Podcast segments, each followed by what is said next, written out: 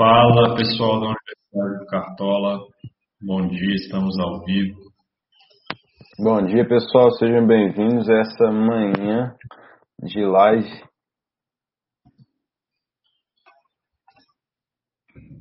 Só avisar a galera.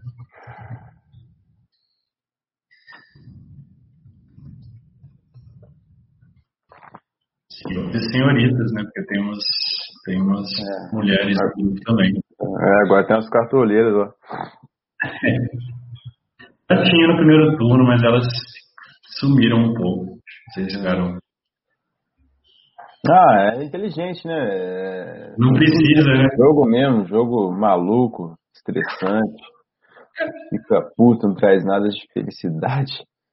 É Pô, verdade. Ah, quando você tá feliz, todo mundo tá feliz e você tá pior que os outros. Ah, toma, põe. Mas aí o pessoal que for chegando vai, vai dando um alô aí pra gente saber. Só esperar uns cinco minutinhos, né, de praxe. Ah. Grande Raimundo, bom dia, meu querido. Tá meio sumido lá do chat, Raimundo. É, Vascaíno. Ele é Vascaíno bravo, Vascão. Tá igual meu fogão, tá difícil. fala, Alex, fala, Santiago. O Botafogo vai agora, contratou o técnico já lesionado. Só o Botafogo não isso, né, cara? O cara chegou no DM já. É, pois é, deve ser muito bom, né? Às vezes o cara tem um potencial aí de. Boa. É verdade. Bom, vamos começar então, pessoal que essa rodadinha. Olha o Márcio aí. Trabalhando muito, eu também sei como é que é isso, viu, Raimundo? Nossa senhora, semana é. foi cruel. Semana foi triste, rapaz. Vou compartilhar a tela aqui e a gente começa. Bom dia Márcio, também, que eu vi que chegou depois. Então, pessoal, rodada 21, né? Rodadinha tá, tá meio desafiadora em alguns aspectos. Tem posições que não tem muita opção, tem posições que tem opção demais, então a gente fica aí meio em alguns dilemas. Né? É, se a gente pegar aqui a probabilidade das casas de aposta, acho que como esperado, né, o Flamengo é o grande favorito da rodada, com quase 70% de chance de ganhar. E acho que faz sentido, assim, lógico que o jogo do primeiro turno foi um pouco traumático, mas uh, o contexto é bastante diferente. Né? Também é o segundo jogo do Rogério Senna, assim como é o segundo jogo do Tome, mas eu tenho, até pela, pelas entrevistas, assim, tenho sentido que o grupo do Flamengo abraçou bastante o Rogério, né? E, e também o Atlético Goianiense, depois que o Mancini saiu, o time não foi mais o mesmo. Então acho que a gente pode confiar nesse favoritismo do Flamengo sem ter muito receio do que aconteceu no, na primeira, no primeiro turno. Depois tem o Grêmio, que faz sentido esse favoritismo também, mas o Grêmio é aquela coisa, a gente não sabe exatamente qual vai ser o time que vai jogar. O Renato tem essa cultura e essa política de,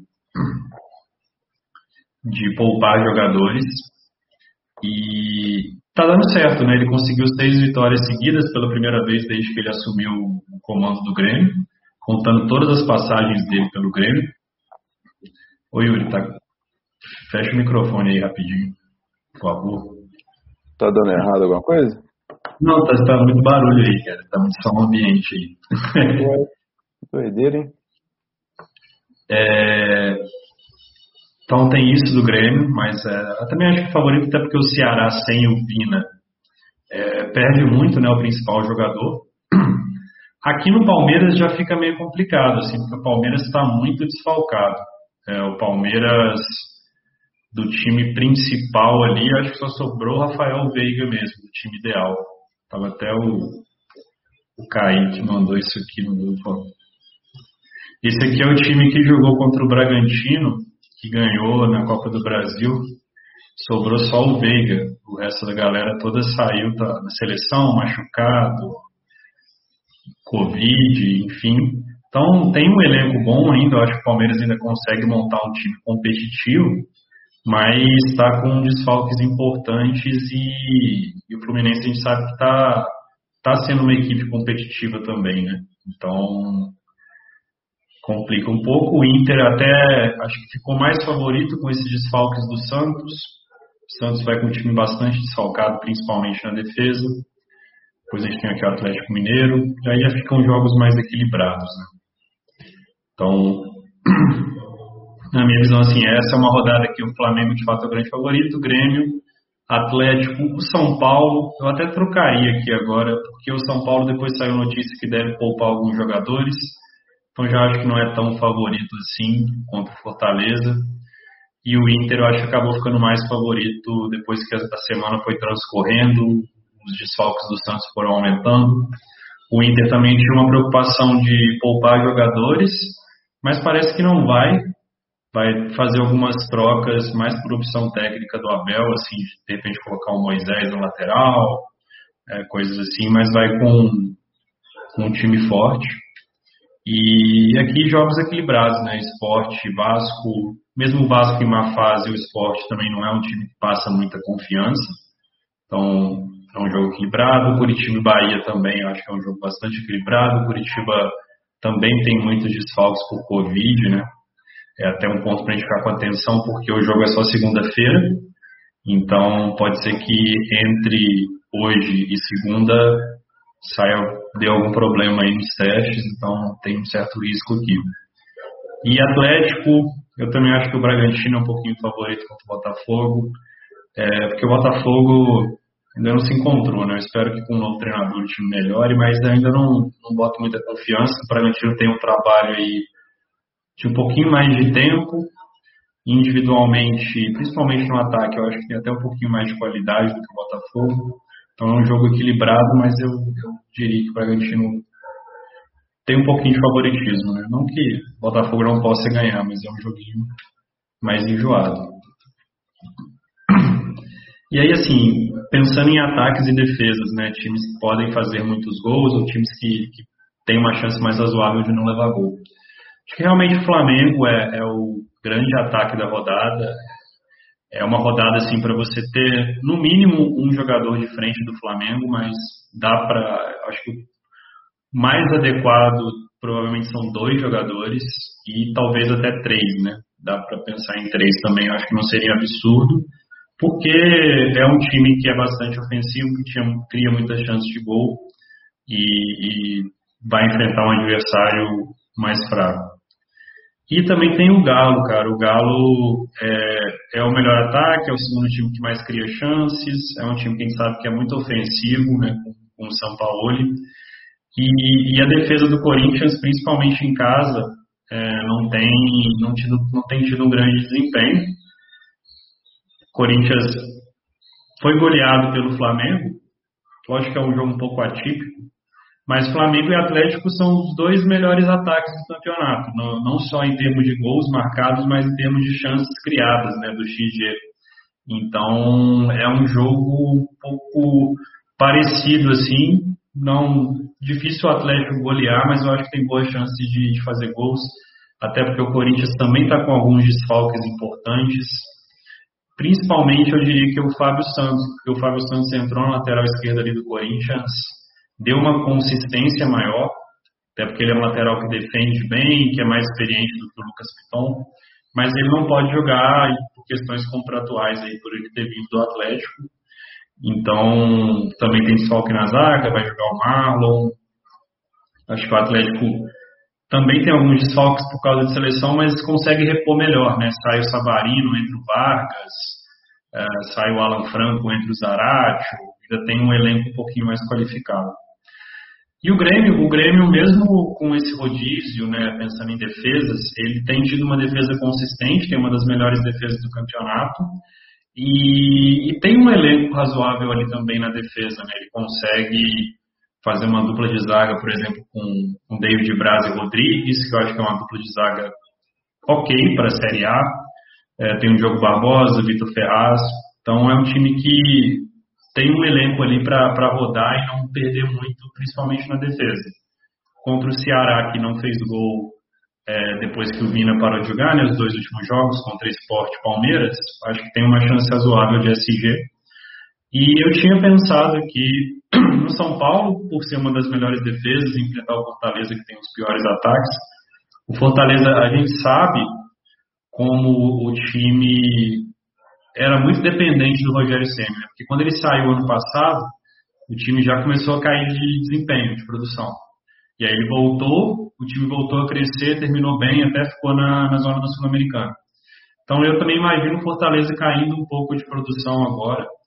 É, só que aí o São Paulo poupando, uma certa incerteza sobre quem vai jogar, eu já fico meio com o pé atrás assim de, de, de apostar muito na defesa do São Paulo. Então acho que para pensar em SG são mais jogadores do Grêmio. Os outros defensores a gente avalia a possibilidade de SG, mas tenta buscar um algo a mais também, porque não está dando para contar muito com um jogo sem gol, né?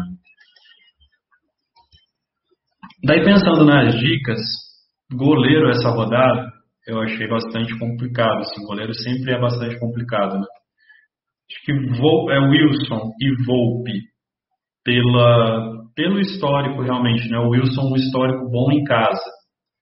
São nove jogos, 6,2 pontos de média. Ele desses nove jogos, em quatro deles ele fez mais de 10 pontos.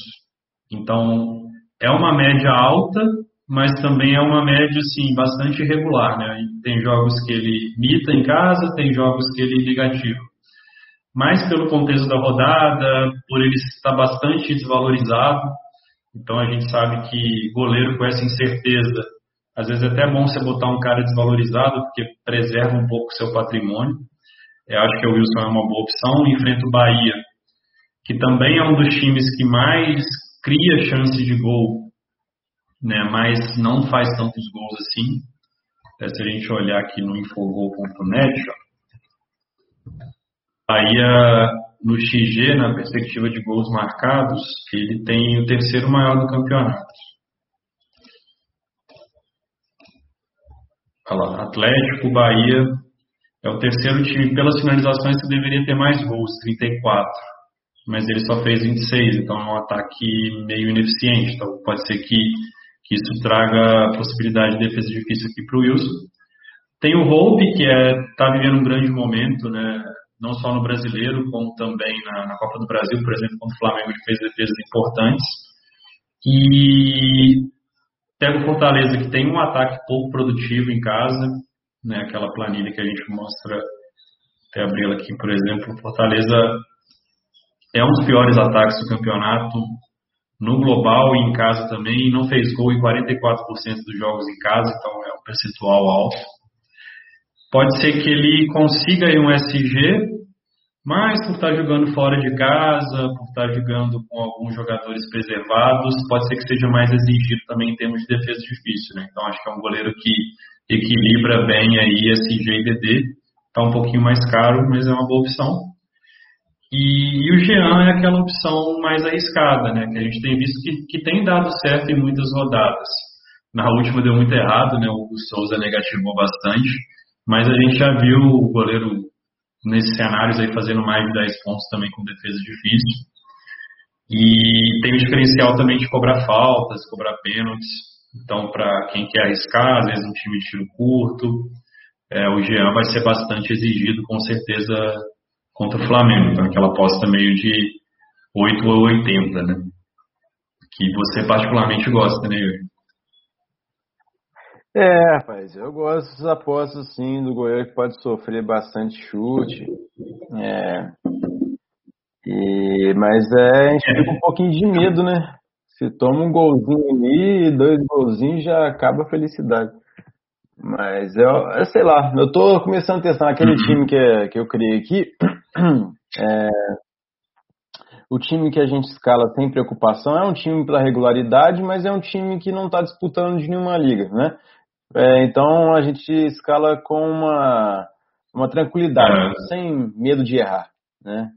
Ah, eu acho que ele é, jogador vai bem, tem tudo para ir bem, tem os dados estatísticos, tem o confronto dos dois times, então vamos colocar ele. Não tem aquela, nossa, será que se eu, será se eu deixar aquele outro goleiro fora? Hum, não, não tem isso. Eu olhei, gostei, vejo os dados e pronto.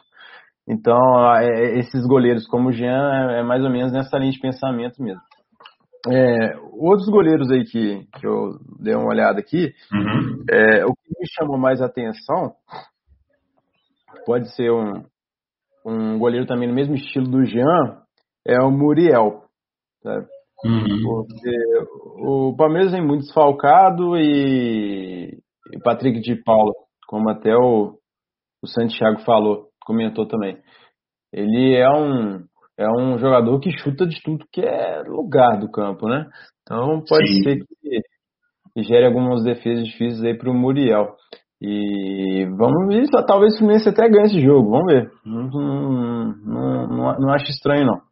Tá? É. é. Mas quem aqui?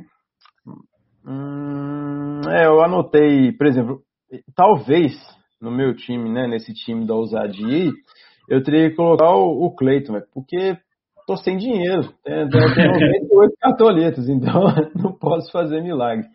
É, não gosto tanto do Cleiton, não. Não sei se o Botafogo vai agredir tanto o Bragantino. E o Cleiton não tem histórico de defesa difícil, não é um, um goleiro de defesa difícil, né? Então não gosto. É. Mas eu acho que vou ter que colocar ele, porque não tem dinheiro. É... Mas sabe uma coisa que eu acho que pode ser interessante do Cleiton? Estava até olhando os dados hum. aqui. O ataque do Botafogo. Em casa, o XG dele é 2. Então, assim, ele finaliza para fazer dois gols por jogo. Uhum. Mas ele só faz um e 40% dos jogos ele não fez. Então, assim, é um time que em casa, e a gente viu contra o Goiás, por exemplo, é, que foi 0 a 0 agrediu, o Tadeu foi bem. Contra o Curitiba foi 0 a 0 Botafogo agrediu, não fez gol, o Wilson foi bem. Então, a, aconteceu já em jogos em casa, é, realmente ele criou só que aí o problema é que a defesa do Bragantino sofre muitos gols, né, com muita frequência.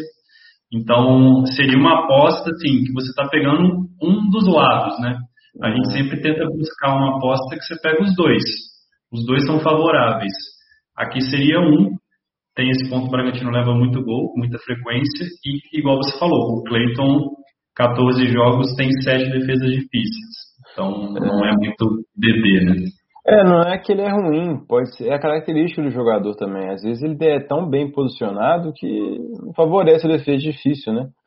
Sim. É, enfim. O Raimundo perguntou do Jailson do Palmeiras. Cara, pelo preço, eu acho até que é uma boa opção também. É, é, o, o, Palmeiras ele vai desfalcado para esse jogo, apesar de ter um bom elenco, o Fluminense não é um time ruim. É, como eu falei, talvez ele tem chance. O Fluminense tem chance de sair com uma vitória, sabe? E pode ser que agrida um pouco o Jailson também. Sim.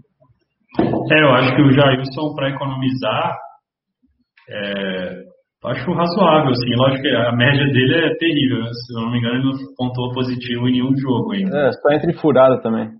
É, exatamente. Mas o Palmeiras, a defesa tem melhorado, o time tem sofrido poucos gols. Então, mesmo, por exemplo, contra o Ceará na Copa do Brasil, que já foi um time bastante desfalcado, o time não, não levou gol, não levou muita pressão. Então, acho que é, não é assim o ideal, mas é, é aceitável. Então, é um goleiro que joga em casa, que tem chance de SG. E, e também pelo o jogo, pelo confronto, o Fluminense, ele. Ah, o Fluminense não é ruim, é um time que é competitivo, o Odair é um bom técnico e, e pode ser que surpreenda o Palmeiras né, com os desfalques e isso, consequentemente, faça com que o Jairson tenha algumas DDs. Pode ser até meu, o meu goleiro aí da, da, do, do, da ousadia. Eu queria o, o Muriel, mas um preço está muito caro para quem tem 98 cartões. é, 5,95 já pesa, né? É, pois é. O, o Alex aqui até falou que ele não gosta de históricos, mas ele acha que o Atlético Mineiro não ganha do Corinthians há sete anos.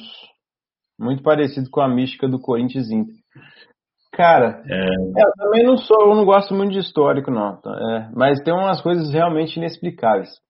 É, igual o Flamengo no, lá no, no, sul, né, contra o Furacão. Pô, o Flamengo no sul contra o Furacão é uma desgraça. Mas ano passado ele ganhou. Bruno Henrique, eu não, não lembro se foi 2x1 ou 2x0. Bruno Henrique foi. fez, acho que dois gols, né? Isso. Inclusive, a gente escalou o Bruno Henrique, indicou, o pessoal falou também esse negócio de, de mística lá. Não, eu também concordo. Era uma, é, é, bizarro. Desde que eu nascia, tem esse negócio carregando. O Flamengo não ganha lá, não ganha lá. Mas é, o time do Flamengo tá jogando muito bem. E o Atlético Mineiro é um time que tá jogando bem. Atropelou o Flamengo, assim, jogou muito bem, atropelou o Flamengo, não deixou o Flamengo fazer nada no jogo. E por conta da defesa também, né? Que toma água. Mas o Corinthians, pô, o Corinthians ele não tá, não tá bem, cara. Ele, ele conseguiu aquele empate contra o Inter, né? Mas. Vitória, ganhou. É, é, ganhou, ganhou o jogo. É, que o cara, o Cuesta deu um mergulho lá para marcar o caso. Ah, é verdade. É. Mas, cara, o Inter, se você for pensar, ele é um time pior do que o Atlético Mineiro. Eu acho, assim, minha opinião. O Atlético Mineiro é muito Sim. mais organizado. E agora com a saída do Cudê, então nem se fala. Mas é uma dependência muito grande do Galhardo, sabe? E o Galo, cara, o Galo ele é muito ofensivo. O Corinthians ainda vem com desfoque na defesa, não tá bem organizado, tá confuso, não tá mostrando um padrão de jogo, claro, tá perdendo partidas bobas, assim. Então, não sei, cara. Eu acho que esse histórico vai acabar esse final de semana aí. É, é que eu penso muito assim, nos últimos sete anos, quantas vezes o time do Atlético era tão bom igual ele está esse ano, né, brigando pelo título, e o Corinthians tão inconstante, principalmente na defesa, né? Porque o Corinthians, sei lá, nos últimos dez anos, até um pouco mais, né, desde que o Mano assumiu lá na Série B, o time vinha lá, Mano, Tite, Carilli, sempre com defesas consistentes. E aí o Thiago Nunes veio esse ano, mudou um pouco o estilo, não deu certo e o time não se reencontrou. Então, é, eu realmente não levo isso muito em consideração. Eu acho que é, é jogo realmente para o Galo ser vencer, assim, acho que é, é grande favorito também.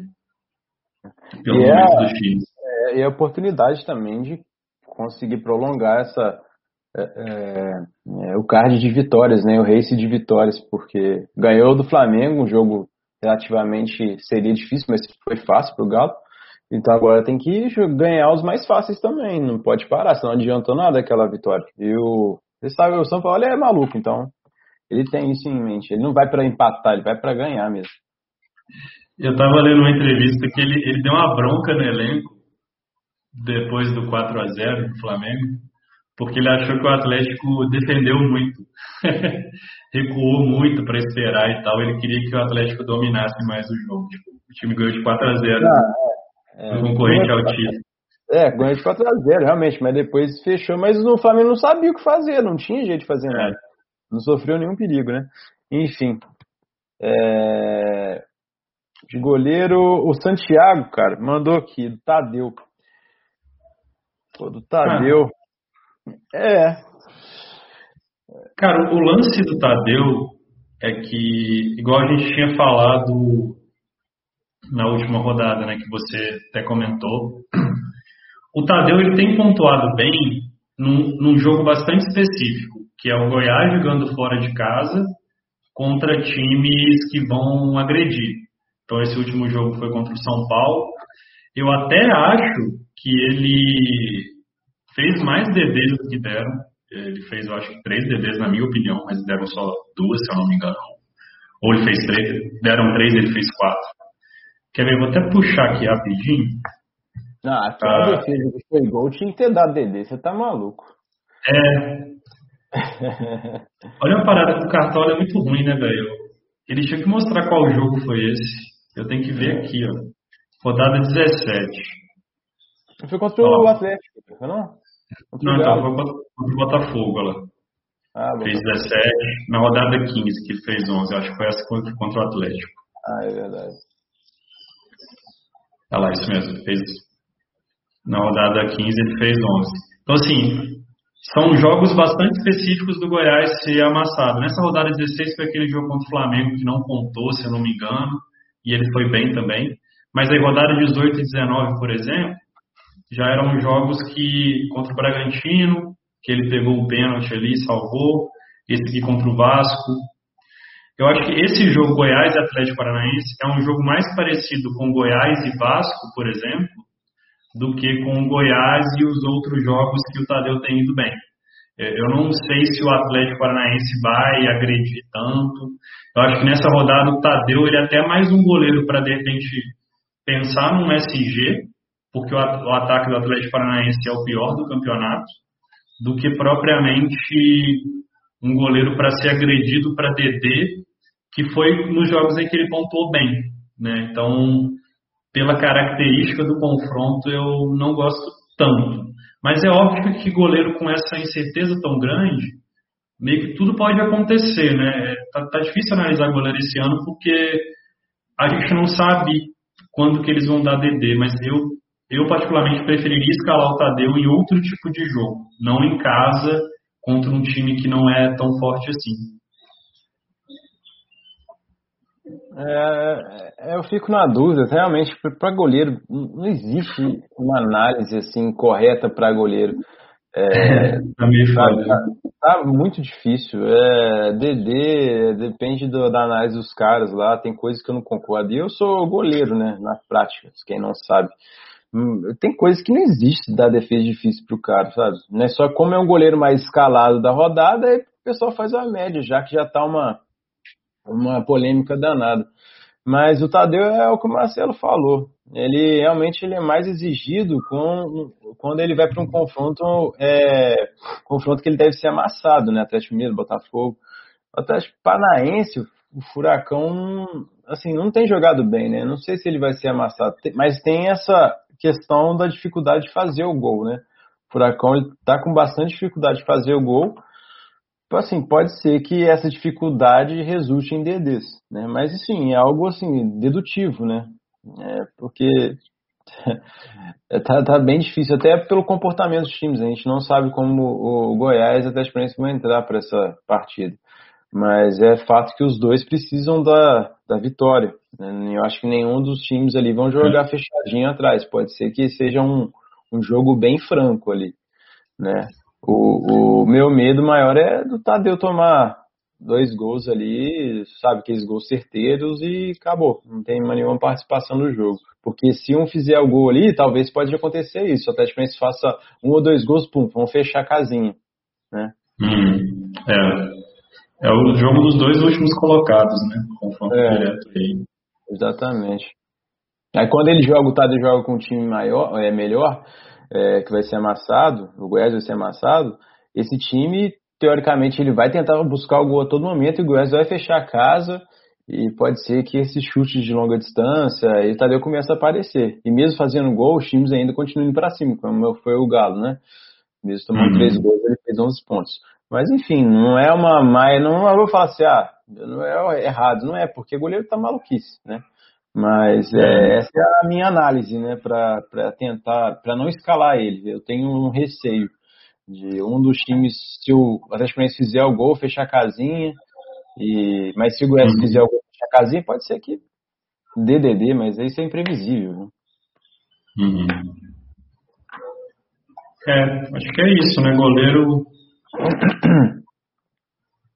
Eu realmente todo goleiro tudo pode acontecer. Infelizmente, é. a posição virou isso. É. Eu gostaria do Muriel dessa rodada, assim, para arriscar. É... Seu filhinho, né? É, é, é, meu filho é Muriel. É. Bora pra, pra zaga, pessoal? Bora pra zaga. Não, bora pra zaga. Então, na zaga, pessoal, eu realmente vejo esses dois aqui como sendo as melhores opções, o David Braz e o Sabino. Por que o David Braz? É, eu acho que ele, ele tem, tem várias características que contribuem assim. A primeira delas é o potencial de SG. Eu sempre gosto de buscar isso num zagueiro. Ele tem. Tem um número legal de desarmes, ele tem 32 desarmes. É, se eu não me engano, quase dois por jogo, um pouquinho mais de dois por jogo, ela tem 15 jogos, então mais ou menos dois por jogo, é uma média razoável. Faz poucas faltas e até que tem um número legal de finalizações, né? Para zagueiro, quase que uma finalização a cada dois jogos é uma média alta, né? Porque ele ganha bastante na bola aérea. Já tem dois gols marcados, então é um cara que pode pontuar de diferentes maneiras e tem pouca chance, eu acho, de fazer uma pontuação negativa. Não é um zagueiro que perde muito ponto. E o Sabino é a mesma coisa. Ele tem um número razoável de desarmes. É, o número em si bruto é parecido com o David Braz, mas na média é menor, porque o Sabino tem, tem mais jogos, né? Ele tem um desarme e meio por jogo aí, na média. Mas muito, pouquíssimas faltas, só sete faltas em 19 jogos, é, é muito bom isso. E já tem quatro gols, né? Três de pênalti e um de cabeça que ele fez na última rodada. Então, realmente são as duas melhores opções da zaga. Sendo possível escalar os dois, eu acredito que é, é o mais adequado. Acho que até a dupla de zaga mais escalada. Só com bastante diferença, né? O David Braz está sendo considerado uma unanimidade na rodada pela, pelos jogadores, eu concordo. O Sabino, o Sabino já tem um terço só das escalações do David Braz, então essa segunda posição aqui ela está mais pulverizada pelos jogadores né, de cartola.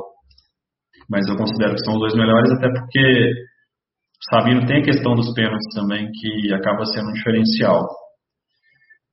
Aí, para essas outras duas vagas, já ficou bastante complicado, sabe? O, o Canu e o Léo Pereira, eu já, já entendo que são opções menos completas, porque, por exemplo, o Canu, ele tem, tem aspectos interessantes, a questão do desarme, de fazer poucas faltas, isso é bom. Só que eu já não boto tanta fé assim no SG do Botafogo. Então, já perde um pouquinho nesse sentido. E o Léo Pereira é o contrário. Eu até acho que sim, não acho absurdo a gente imaginar o Flamengo tendo SG, até se a gente analisar os dados do ataque do Atlético Goianiense, é um ataque bem ruim, é, principalmente fora de casa lá. Tem uma média de meio gol marcado por jogo fora de casa e não fez gol em 60% dos jogos como visitante. Só que o Flamengo é aquela coisa, é, é uma das piores defesas, leva gol com muita frequência, mas eu realmente acredito que o Rogério Ceni agora vai ser um treinador capaz de ir melhorando aos poucos a defesa do Flamengo. Então, pelo favoritismo, eu nem considero um SG absurdo. Só que o Léo Pereira não agrega muito em termos de desarme, em termos de bola aérea. Então, são duas opções aqui mais questionáveis. Assim. Acho que são as outras duas boas opções que eu, que eu consegui identificar para chegar numa lista de quatro aqui mas que estão realmente bem abaixo daquelas duas primeiras que eu, que eu apresentei. É, por isso até que eu acho que nessa rodada é até engraçado, porque o, o, o metagame, as pessoas estão indo com três zagueiros. Você vê isso claramente pela quantidade de laterais. O lateral mais escalado tem 546 mil. Isso é um terço né, do, do jogador mais escalado. Então, a maioria das pessoas, ou muitas pessoas pelo menos, está indo com três zagueiros nessa rodada.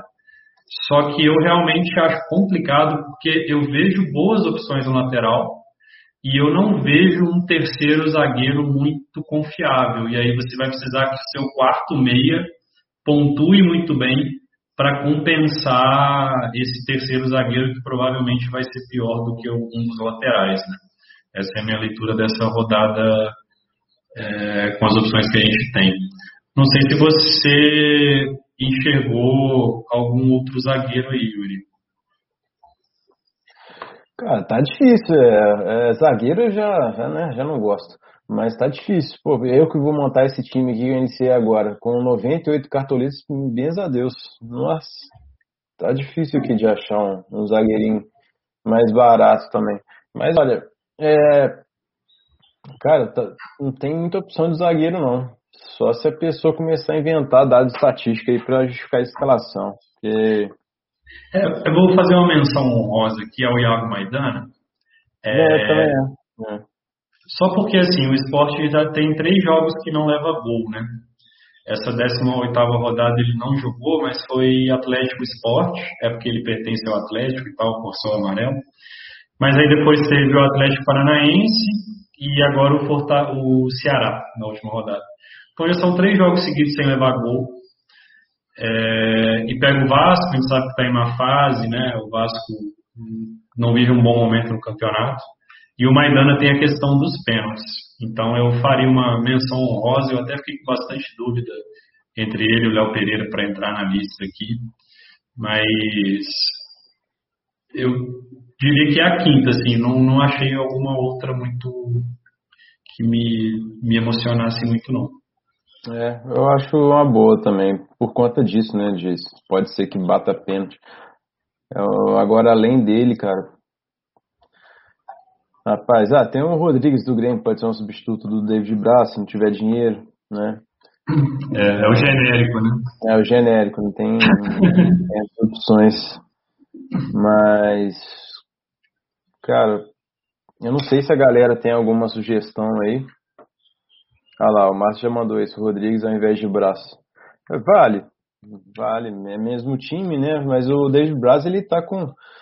tá iluminado para entrar e fazer gol, né? O cara tá impressionante. É, assim, é, o Rodrigues é, é um genérico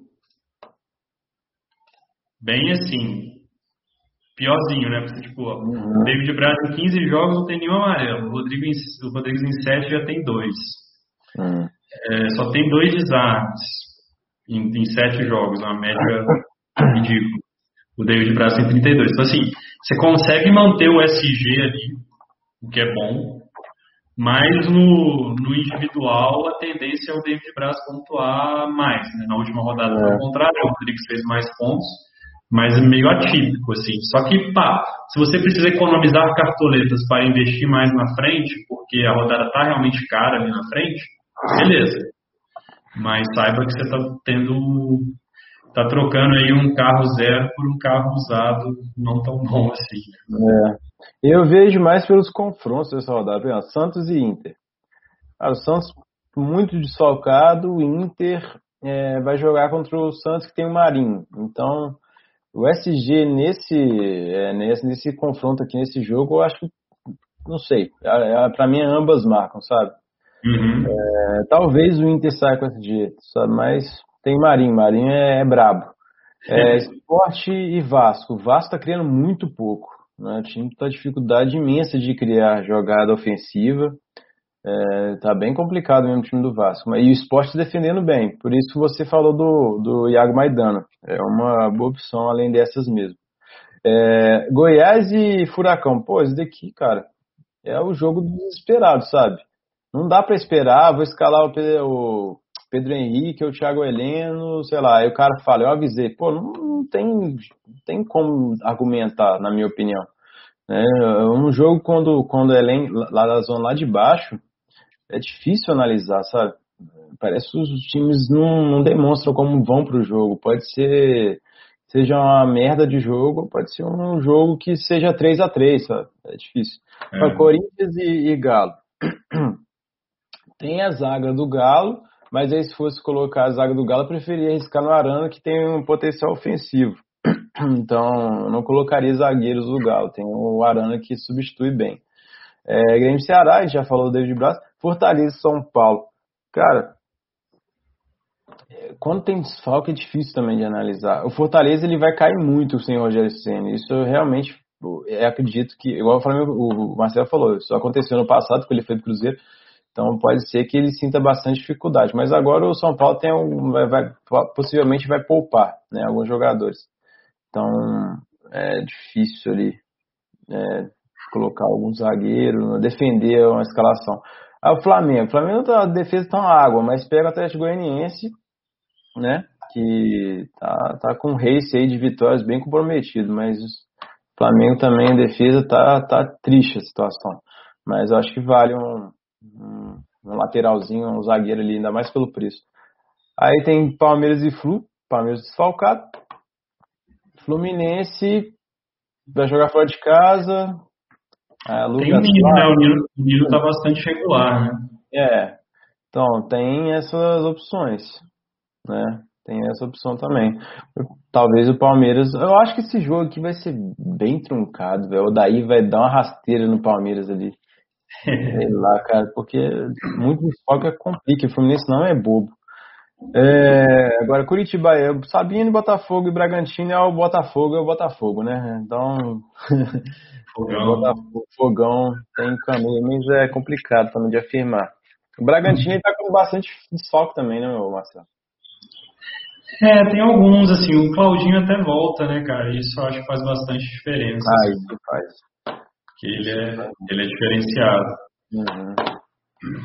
Mas enfim, essa é, é, é, assim, a análise do jogo, assim, rapidinho, dos jogos, então você vê que é difícil você defender algum zagueiro, assim, né? Porque tá bem complicado os confrontos, né? Ó, é. o Ó, Raimundo mandou. Ah, reperguntou do Heber. Ah, cara, o Heber. É... Mas é o que eu, eu não acho criminoso, então, não. É, eu não acho criminoso, mas eu falei, se entre Hever e Arana, eu prefiro Arana, sabe? É, também. Não, nessa dúvida é. com certeza. É que às vezes ele não consegue ter o Arana pelo preço. Ah, é verdade. E, e na lateral tem outras opções, né? Aí tem uma vaga na zaga. Aí beleza, assim. É um cara que faz poucas faltas, né? 10 em 13 jogos, mas também uhum. não desarma muito. Só que assim, o Atlético que o, o, zagueiro acaba que, que, depende bastante do SG, né? E o Atlético fora de casa não, não costuma ter SG. Então, acho assim, ok. Eu, mas eu prefiro assim o David Braçabino ou, ou até o Iago Maidana, talvez. É. É. O Santiago citou aqui o Paulão. Por conta, Paulão. É, com os desfalques do São Paulo. Cara, assim, é, é, o que eu penso. O São Paulo vem com desfalques. Porém, o Fortaleza tem um desfoque muito grande com o Rogério Senna, que mudou bastante, né? O Fortaleza. É, e pode ser que isso afete uh, a zaga, né? Que era o maior trunfo assim do Fortaleza. O Paulão depende bastante desse G, né? Eu não me assusto se o São Paulo ali fizer um golzinho. Inclusive, eu acho até um pouco difícil São Paulo não fazer um golzinho. Sabe? É, assim, se, se tivesse com o Rogério, né, mantendo lá, ali a campanha do Fortaleza, eu até teria uma segurança maior em, imaginar esse SG. Agora, como não tem, na verdade é uma incerteza muito grande. A gente não sabe é. como o time vai se comportar. E aí, nessa incerteza, eu prefiro meio que ficar de fora e esperar para ver.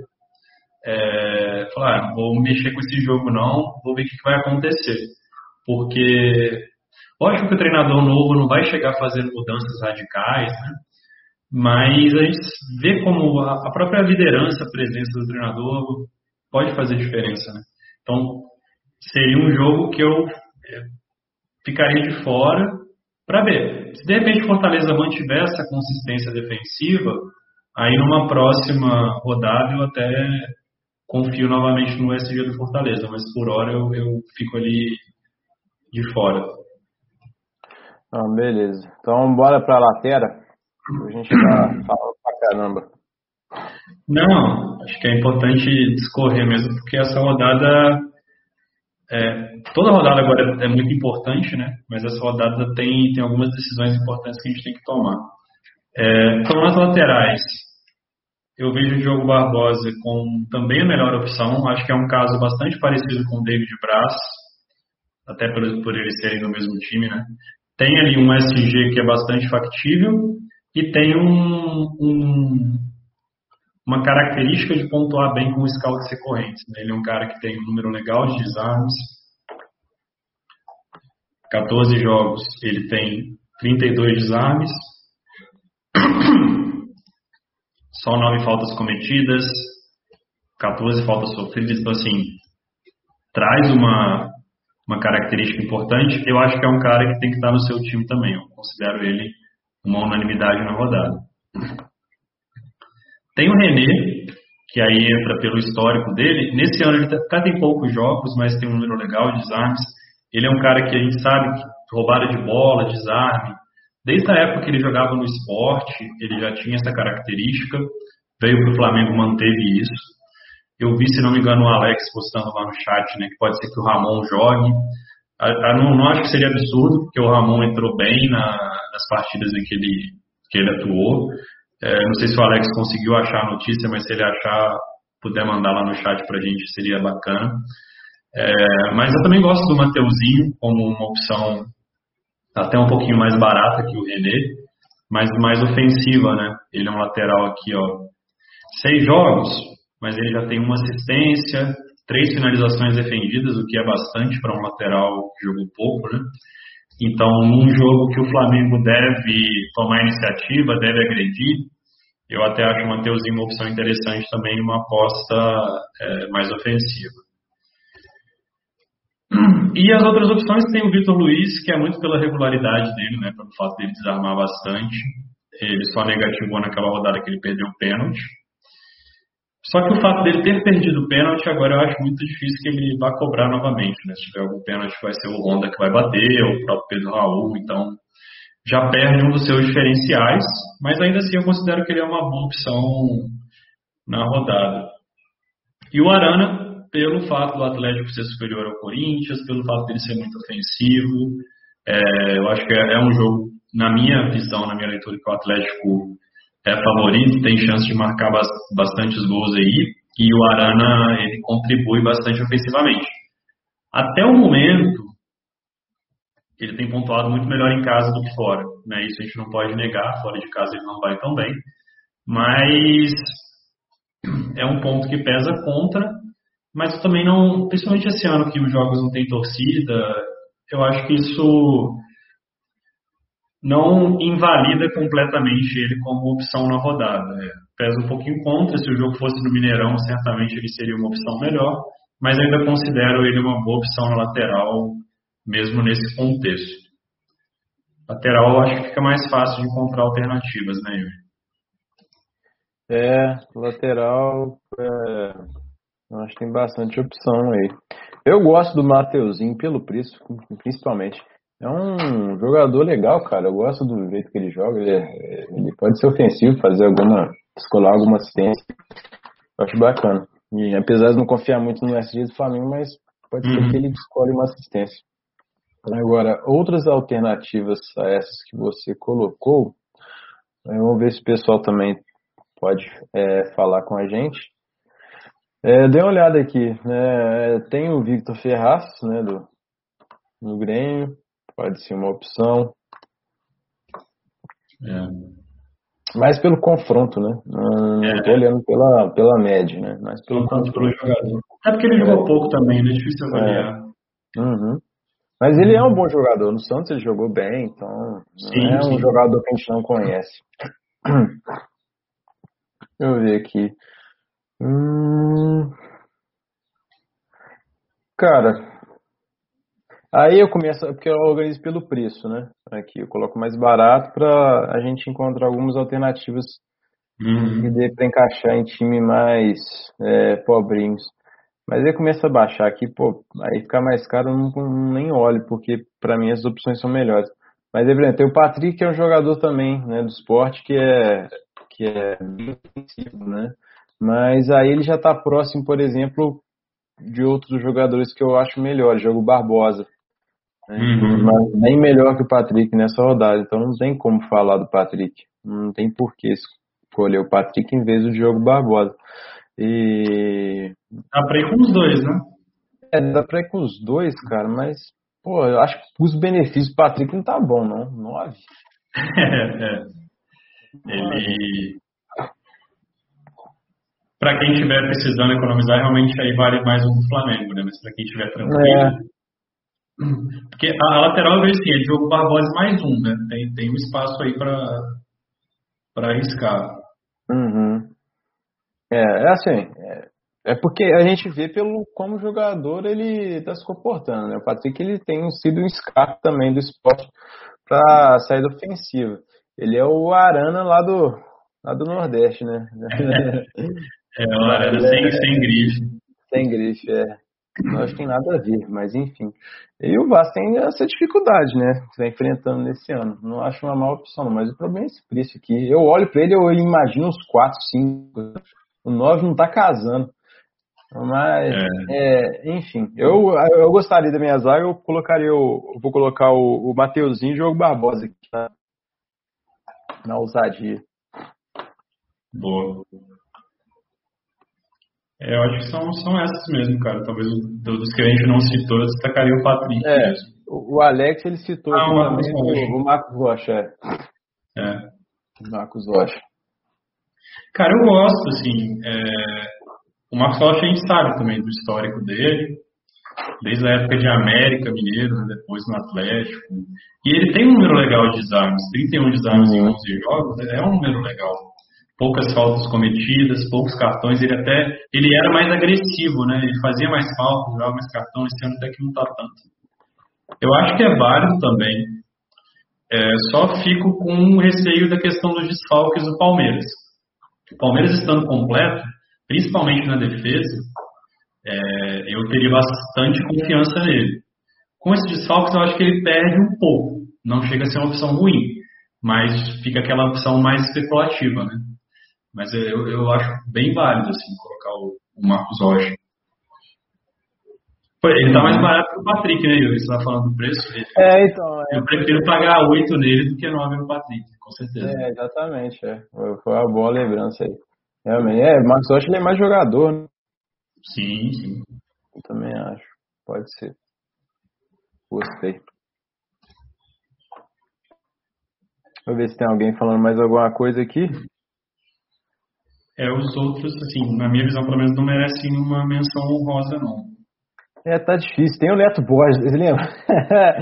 que falaram dele de, pô, Neto, nem tinha jogado na época, né? Aí do Fez nada. 10 pontos. é, Neto Borges. Olha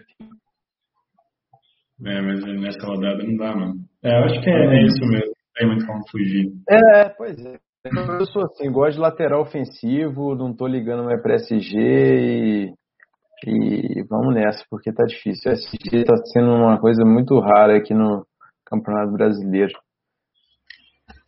Então, é, aqui no meio, o Galhardo é, eu ainda acho ele uma unanimidade, assim, nessa rodada, por alguns motivos.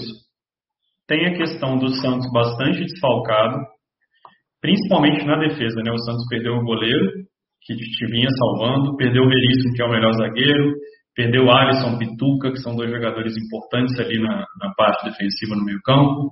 Não tem o Luan Pérez também, que é o zagueiro titular. Então, defesa vai muito modificada. E o Galhardo a gente sabe que ele é protagonista, ele é, ele é o cara do Inter. Tem aquela questão, ah, será que o Galhardo vai cair de rendimento com, depois que o Cudê saiu? Cara, é, é possível, de fato é possível. Ah, o primeiro jogo do Inter pós-Cudê não foi nada animador, né? Perdeu para o América Mineiro em casa. Mas o América também não é um time bobo, assim, o América é um time bem organizado que provavelmente vai subir para a primeira divisão, assim, pelo que tem mostrado. Então, assim, nessa rodada eu ainda considero o Galhardo uma unanimidade. É, ele está desvalorizado também, então, assim, é bom nesse sentido. É, não, não tiraria. Giovanni Augusto, também, na minha visão, do ponto de vista técnico, ele é uma unanimidade. Se eu não me engano, dos últimos nove jogos do Curitiba, nove gols, perdão, ele participou de sete. Então, isso reflete claramente aqui na, na média dele, né, na pontuação nas últimas rodadas. Ele está muito forte em termos de pontuação. E ele é um cara que os scouts recorrentes dele também são muito bons, né? 14 jogos, ele só fez 8 faltas, sofreu 36, ainda tem 29 desarmes. Né? Então é um cara que pontua muito com o scout recorrente, vai fazer ali seus 2, 3, às vezes 4 pontos e ainda tem o potencial de participar de gol. Então também considero uma unanimidade. E aí fica essa terceira vaga do meio que fica em aberta, né? E aí tem, tem alternativas que nenhuma delas é ótima, mas tem algum potencial. Então tem a questão do Veiga. Dos últimos sete jogos do Palmeiras, ele fez gol em quatro, sendo que três desses gols foram em partidas em casa. Então eu gosto do Veiga, a maneira como ele tem jogado, que é aquele meia que joga atrás do atacante, chega na área para finalizar, né? ponta de lança, assim, acho que é bom. Mas tem aquela questão, o Palmeiras vai desfalcado, Fluminense, o Odair arrumou bem o sistema defensivo. É, contra o Atlético Mineiro, por exemplo, o time sofreu, mas no primeiro tempo controlou bem o jogo. Então, acho que vai, vai criar dificuldades para o sistema ofensivo do Palmeiras. Tem o Arrascaeta que, em condições normais de temperatura e pressão, ele seria unanimidade também, né? É, obviamente, pegando o Atlético Goianiense em casa. mas pesa aquela questão da parte física. O Rogério foi bem enfático na, no último jogo. Falou, eu não sabia quanto tempo ele continuava a jogar, quanto conseguia jogar. Ele falou que era 45 minutos. Coloquei ele, colocou ele lá pela esquerda, né? Só que já durante o jogo ele já viu que o, que o Arrascaeta não estava conseguindo acompanhar muito o lado do, do São Paulo. E ele tirou o Gabigol, botou o Thiago Maia e aí empurrou o Arrascaeta para ser um segundo atacante e o Thiago Maia pela esquerda. Então, assim, esse é um jogo que, na minha visão, o Arrascaeta vai atuar mais pensando na partida de quarta-feira contra o São Paulo, para pegar ritmo. Então, pode ser que ele comece jogando, e aí o Flamengo, de repente, resolve o jogo ali no primeiro tempo, ele já sai no intervalo, e lógico, se resolver o jogo pode ter participação dele, mas pode não ter também, né? Ou então ele fica no banco e entra ali no segundo tempo. Eu acho que é uma expectativa aí dele jogar uns 45, 55 minutos nessa partida, né? pelo que a, a gente tem visto. E aí vai de você avaliar, pô, eu investi 18 cartoletas no Arrascaeta, ocupar uma vaga do meio, para ele jogar 45, 55 minutos contra o Atlético Goianiense. Vale ou não vale? É, pode ser que valha, igual eu conversei com o Robertson ontem. Cara, se, se ele só vai, se vai ser só isso que você vai fazer, se vai trocar um meia por ele, acho que a, começa a fazer bastante sentido fazer essa aposta, sabe? Porque ele não está prejudicando o resto do seu time. Agora, o caso do Márcio, por exemplo, que eu lembro que, eu, que ele postou. O Márcio teve que fazer uma engenharia, uma confusão gigante na defesa para conseguir encaixar. Aí já pode ser que não valha tanta pena, porque mesmo que ele pontue bem, as outras mudanças que você fez, pode ser que você perca muitos pontos nela. Eu lembro que ele teve que tirar o jogo Barbosa, por exemplo. Aí eu já acho que é uma, é uma troca temerária. Assim. Então é muito de avaliar como você consegue encaixar o Arrasca, sabendo que ele deve jogar aí 45, não muito mais do que isso. Eu ainda gosto, eu ainda considero uma das melhores opções, mas eu não considero uma unanimidade igual eu consideraria se ele tivesse 100%, né? que aí não, tinha nem o que conversar, poderia até ser um dos capitães. E, cara, o Raul, o Raul é aquela coisa, né, Yuri? Você escala três meias ofensivos.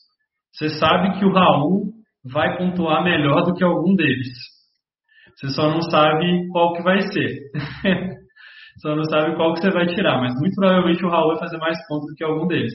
Porque ele é um cara muito regular é, ele é absurdamente regular. Assim. Você vê, o cara faz cinco pontos, ele entrega isso com uma consistência muito grande.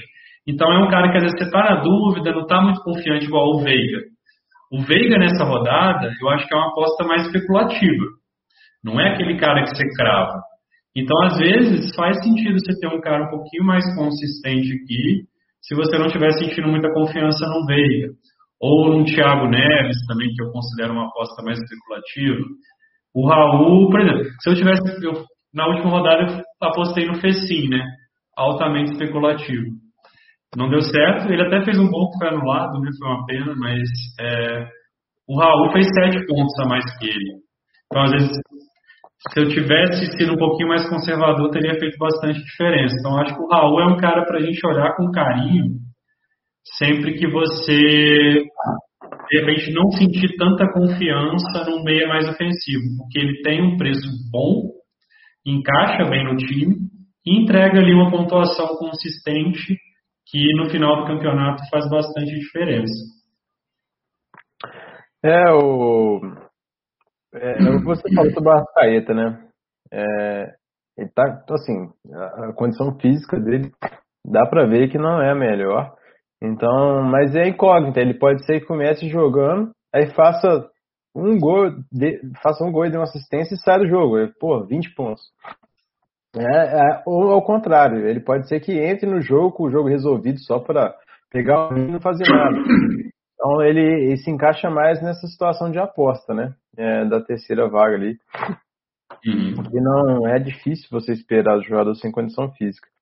É, agora, Além dessas aí, a galera tá sugerindo Nenê. Raimundo perguntando Nenê. Cara, Nenê seria também uma aposta para mim, sabe? Porque uhum.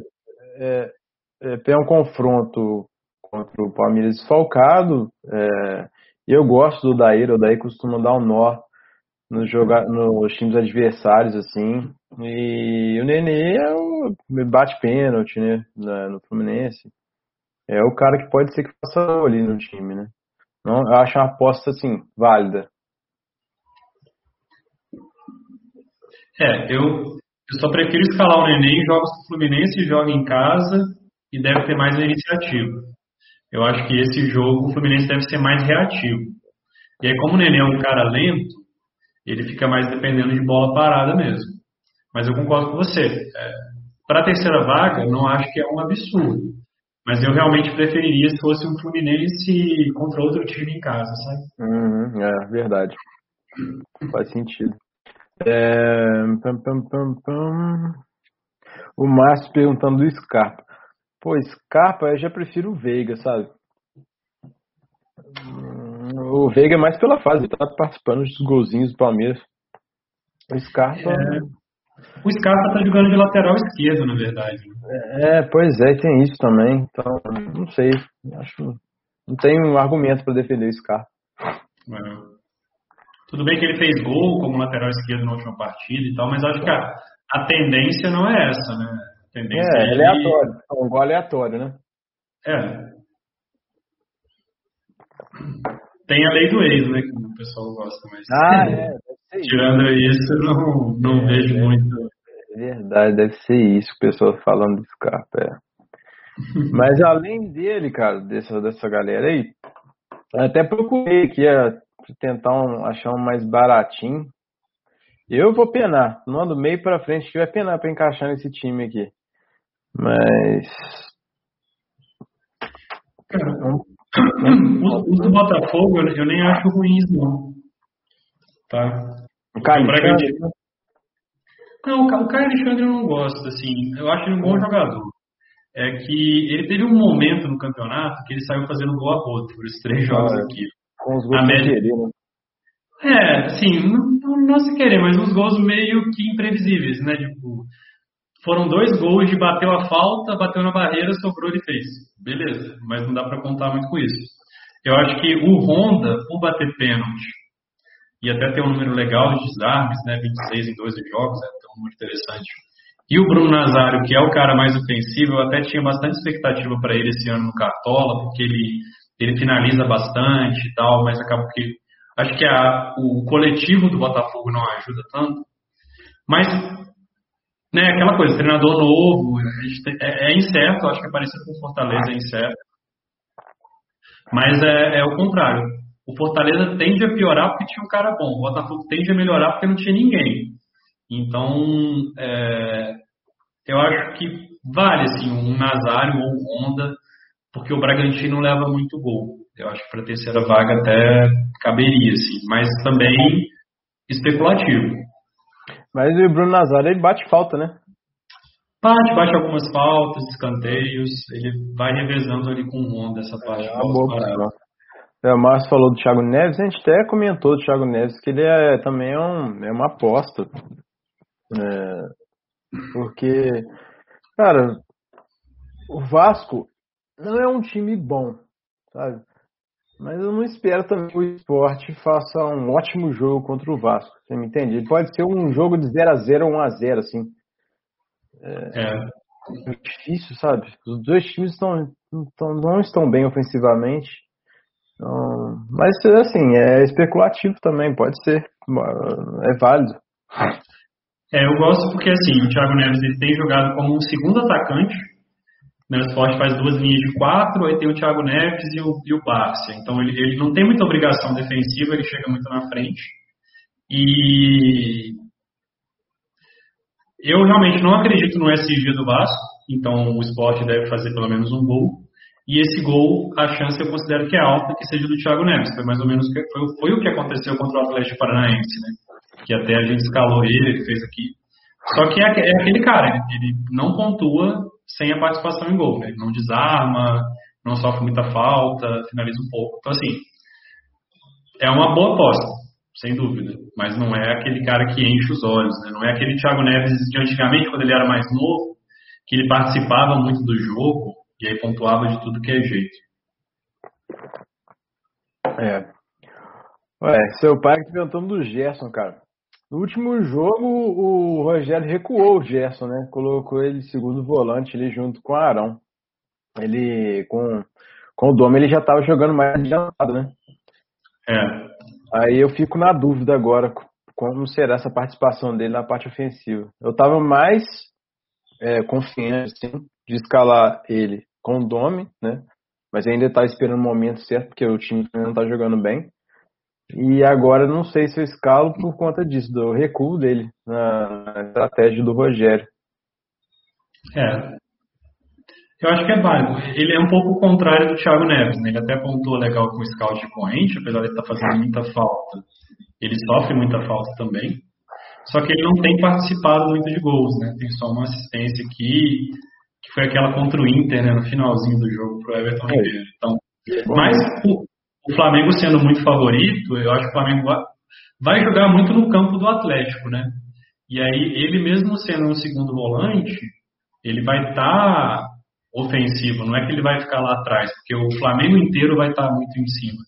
Então também acho que é, é uma opção válida, assim, não acho que é uma opção ruim. É, do meio para frente, eu acho que do Flamengo tudo é válido, né? A gente tá de novo é. colocando as fichas do Flamengo no primeiro turno. Tomara que não tomemos outra lacada. Tem o Natan que eu gosto também, só que aí eu fui pesquisar sobre o Natan até. Ele treinou quinta e sexta, porque ele não jogou o último jogo, né? O Natan é um cara meio problemas físicos, assim. Treinou quinta e sexta, mas eu, eu, entendi, eu pesquisei e vi que ele não é tão garantido assim, não é tão provável igual parece que não. Pode ser que jogue o Johan, que ele treinou, mas não está 100%. Então, talvez até mais o Zaratio, né? Se quiser apostar no, no meio do Galo. Só que é. Tem poucos jogos, né? Não mostrou tanto a que veio. Entrou contra o Flamengo, fez um gol tal. Mas se fosse apostar no meio do Galo, provavelmente seria o Zaratio aqui, pela condição física do Natan. Né? Então... Bom, então Acho que é, é, isso. Assim, tem, dá para brincar bastante no meio ali. É, tem as unanimidades. Eu não sei se eu vou colocar o Giovanni Augusto no time, porque depois tá caro pra caramba e, e valorizado. Pra mim vai ser um suicídio. Vou ter que dar uma mexida boa ali. No time ousado, né? No time é, normal. não, ousadinho, que só tem 98 cartoletas. Uhum. Tá complicado. Mas dá para fazer bastante, é, escalar bastante opções. E, é, tem bastante combinação possível, né? Não é, não é daquelas rodadas, não. Tem esses três aqui, pronto, acabou. Acho que dá para é. brincar bastante aí. É, escalem esses dois aqui, né? Galhardo e Giovanni Augusto. E na terceira vaga dá para ter um pouquinho mais de liberdade. Bom no ataque, então, que o ataque é, acho que é o grande ponto da rodada, né? Uhum. É, cara, Marinho, também recebi muitas perguntas lá no, no Instagram, mesma pergunta várias vezes. Ah, o Marinho ainda é uma boa opção como de salvo do Santos? Cara, é, é. É, óbvio que é, ele é uma opção menos boa, digamos assim, do que ele seria se o Santos tivesse completo. Porque não é que é não é uma questão discreta, né? O cara é boa ou é má opção. É, é um contínuo, assim. É. Ele pode ser uma ótima opção, pode ser uma opção boa, mas não tanto, razoável. Então, acho que ele, ele perde um pouco do que seria em condições normais, por dois motivos. Pelo desfalque do Santos e pelo fato do Inter, aos trancos e barrancos, ainda ser uma defesa forte. Né? O Inter ainda tem um sistema defensivo forte. Então, Condições normais, Marinho jogando em casa seria uma unanimidade. Nessa eu não considero uma unanimidade, eu considero uma boa opção, uma opção forte. Gabigol, sim, eu considero indispensável, unanimidade, eu acho que é o único atacante assim, que você não pode deixar de fora. Ele também dificilmente vai jogar os 90 minutos, porque está voltando de lesão e tem um jogo importante na quarta.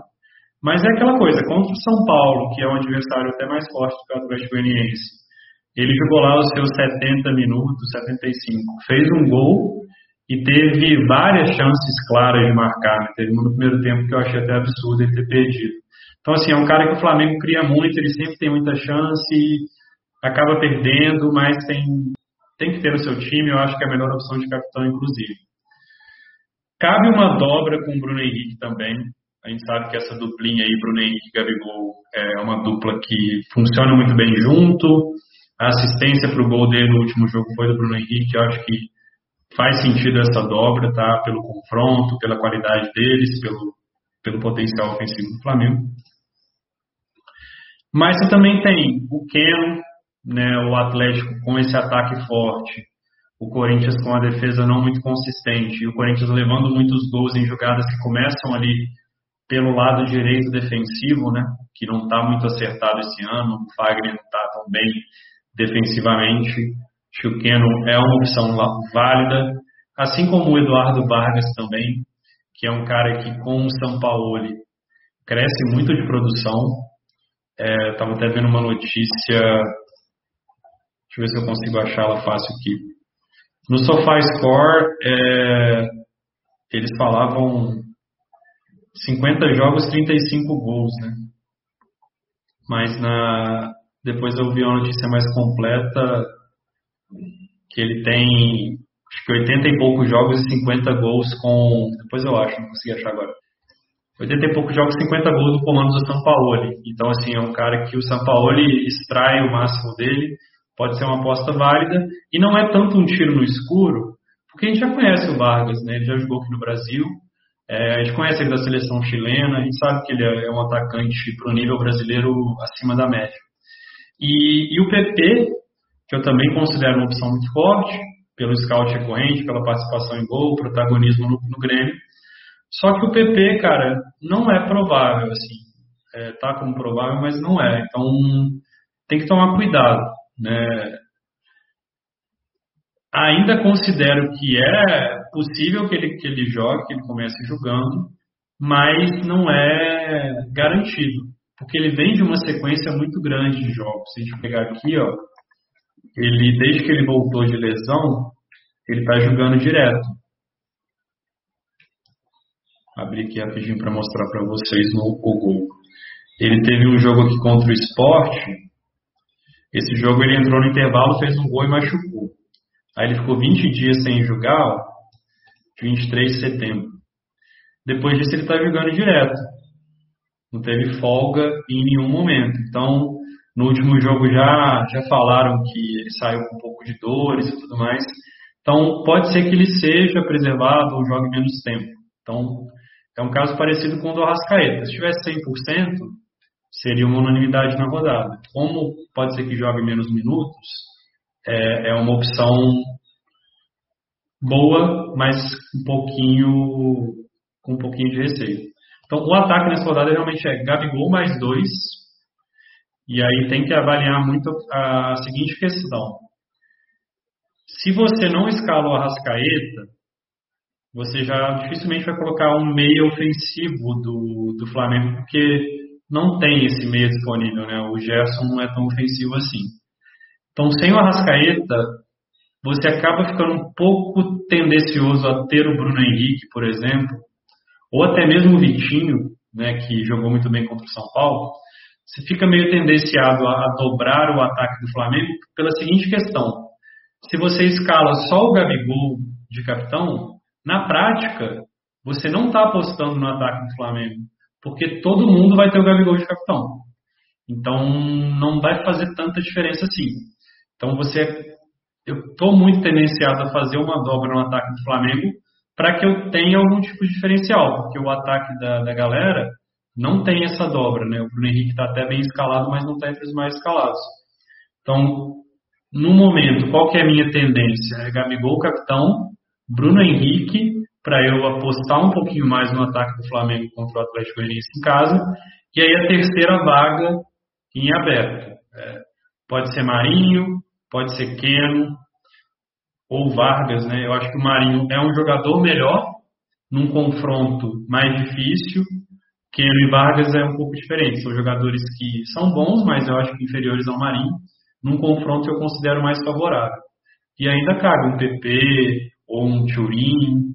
Essa terceira vaga no ataque, ela também considera que está bastante em aberto. que, que você acha, Yuri? Cara, eu tava até é, lendo sobre ele atrás. Nas últimas duas temporadas ele não foi bem. Bem mal, inclusive. Eu acho que ele fez. Cara, foi pouquíssimos gols nas últimas duas temporadas. Não Vargas, né? É, não lembro cabeça. Mas ele tava. Ele não foi bem. Não foi bem. É tipo assim, 50 jogos, 8 gols, um negócio assim, cara. É, eu consigo, olhada aí. Ele é pelo Tigres aqui, 38 jogos, 9 gols. Isso. É. Não é um número. É, não é um número que, que é um número bom, muito, né? não. É. Então, eu não sei, assim, lógico, é um bom jogador, né? E com o São Paulo pode ser que faça bastante gol, mas eu prefiro o Keno nessa rodada pela, pela forma dele, como ele vem jogando e tal. E sim, sim. a galera aqui tá perguntando, né? Tá dando. Não. Ah, o Robson tá falando que o, o Marinho, acredito que o Marinho vai chamar a responsa nesse jogo. Também, é, tem esse aspecto. É, o único, é, é o único jogador ali, né? Pra, pra chamar a responsa. É, ele já faz isso em condições normais, né? Porque quem ajuda mais ali é o Sotel, o resto do time não ajuda tanto. Mas nesse jogo ainda mais é, é jogo para ele chamar a responsabilidade. Então tem, tem esse aspecto que pesa a favor, realmente. É, aí o que pesa contra é que não, não, talvez não vai ter tantos companheiros assim que ajudem, né? Por exemplo, o Madison, que é um lateral que, que joga ali pela direita também, que, que eles criam muitas jogadas juntas, não vai jogar. Né? Então, é, tem prós e contras aí nesse cenário.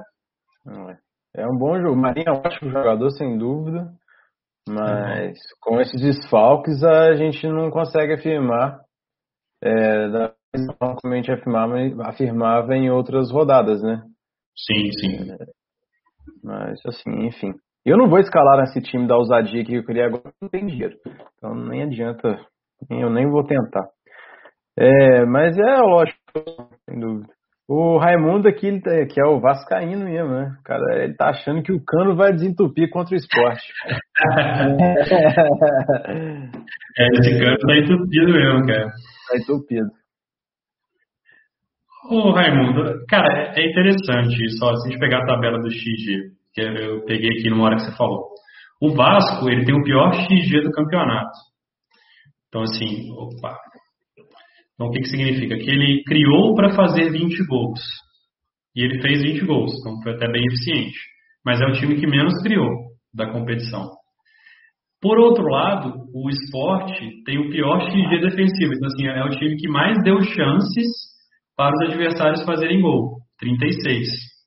Só que ele levou só 26. Então, o goleiro ali ajudou, né? Teve um pouco de sorte. Tudo. Então, assim, a gente está meio que falando do ataque que menos produz contra a defesa que mais deixa os adversários produzirem. Então é, é um jogo de dois extremos. Você pode tanto optar por apostar na defesa do esporte, por essa ineficiência do Vasco, ou apostar no ataque do Vasco por essa fragilidade na defesa do esporte. Né? Acho que é... O Cano eu considero também altamente especulativo. Assim, no meu time eu não gosto de colocar jogadores assim, até porque nessa rodada eu vejo opções melhores.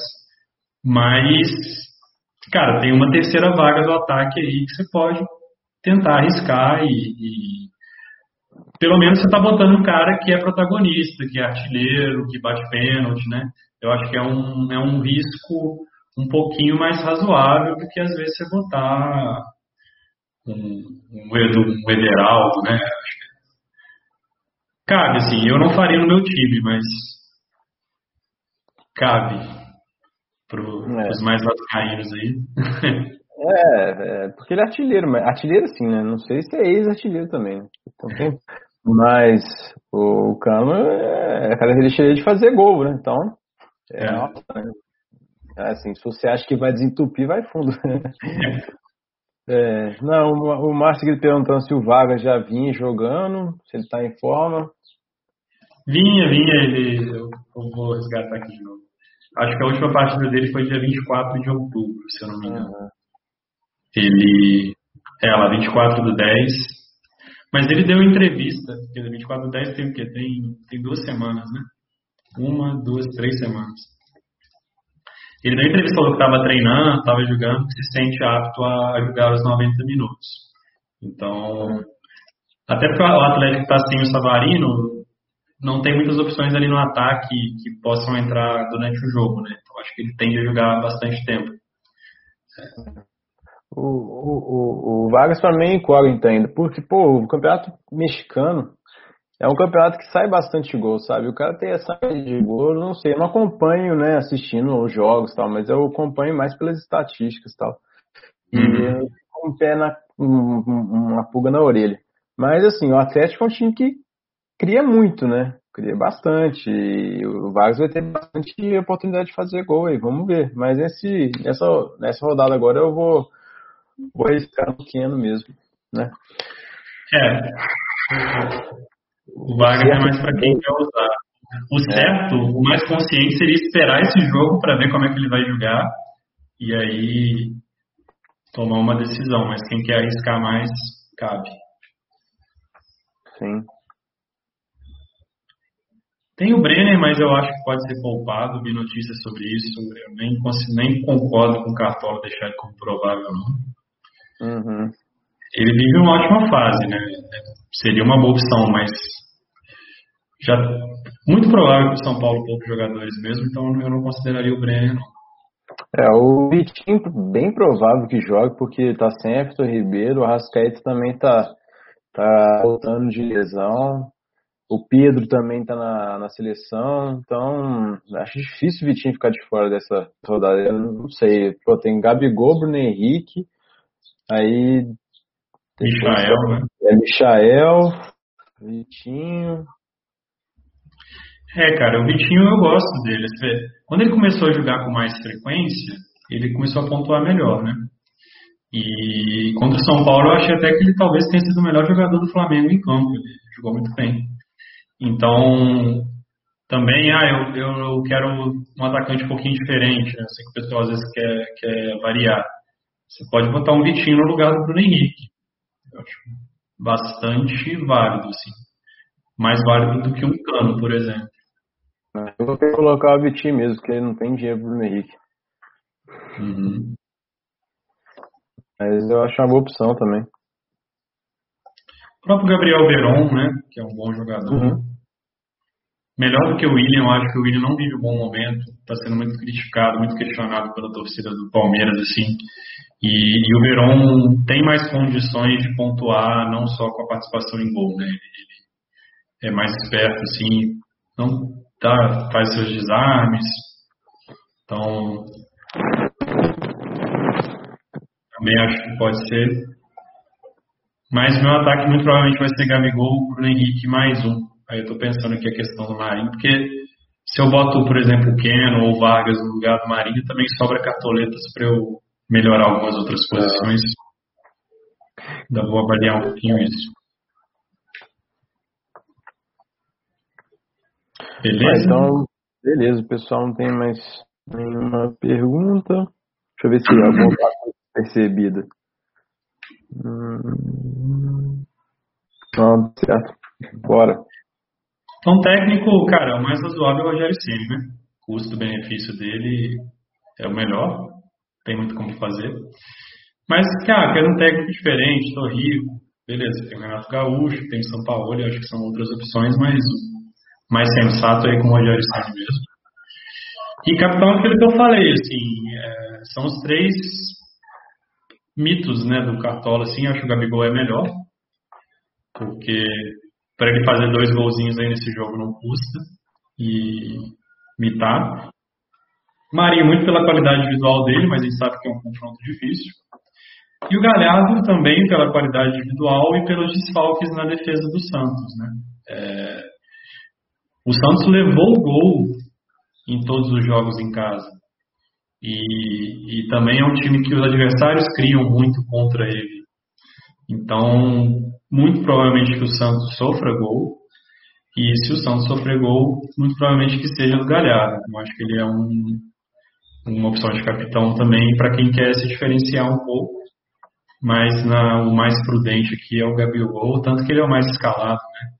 Aí eu saí da página, ele está o mais escalado por muito, assim, de capitão. Ele é, tem três vezes mais Gabigol do que Marinho, que é a segunda opção. E eu acho que faz bastante sentido, porque de fato é, é a opção mais forte. É, o Gabigol, pô, ele voltou no São Paulo, já, já fez gol. Assim, ele cria muito, cara. Ele erra muito mais gol que o Pedro. É. é obviamente, muito mais gol. Mas é incrível. É, como ele se posiciona bem, parece que a zaga adversária não vê, sabe? Não vê. Ele fica. Você, quando uhum. ele dá aquelas, aquelas, aqueles disparos, assim, dá uma corrida do lado do meio de campo, Antes disso, ele tá posicionado sem ninguém, sabe? Não sei, o cara, pessoa, ele é meio uma nuvem ali dele. É. Se ele fizesse todos os gols, o cara seria o craque do. Porra. É. Ele não, tá, não estaria mais no Brasil, né? É, lógico, mas realmente ele, é, ele tem que ser escalado, meio capitão, é uma boa. Enfim, bora pros times da rodada. Então, esses times aqui, cara, esse time eu talvez mude algumas coisas. É, que, que me incomoda um pouco? O Léo Pereira me incomoda, porque, como eu falei, é meio limitado, assim, é mais depender do SG. O René, talvez eu troque pelo Mateuzinho, por ser um cara mais ofensivo. Eu acho que é um jogo para o Flamengo agredir mais. E aí eu prefiro ter um lateral que vai criar mais do que ter um lateral que defende. Então pode ser que eu troque. O Raul, é, talvez eu pense em colocar um meia mais ofensivo aqui mas se eu não sentir firmeza em algum meio ofensivo, vai ser o Raul mesmo, vai ser um pouco de pragmatismo aqui nessa terceira vaga. E o Marinho, eu ainda estou pensando. Eu quero muito apostar no Atlético, cara, porque eu acho que, até olhando os números, olhando o contexto, sabe? É, o Atlético cria muito, como visitante também, ela cria para fazer dois gols por jogo. A defesa do Corinthians em casa não é boa, os adversários criam muito contra eles, levam muito gol. E o Atlético é um time melhor do que o Corinthians, o Corinthians está meio desfalcado, o Atlético tem desfalques, mas consegue repor bem. E o Santos é o contrário, né? O Santos não até tem um ataque bom em casa, mas a defesa do Inter é boa. E aqui é o Santos que está desfalcado e não o Inter.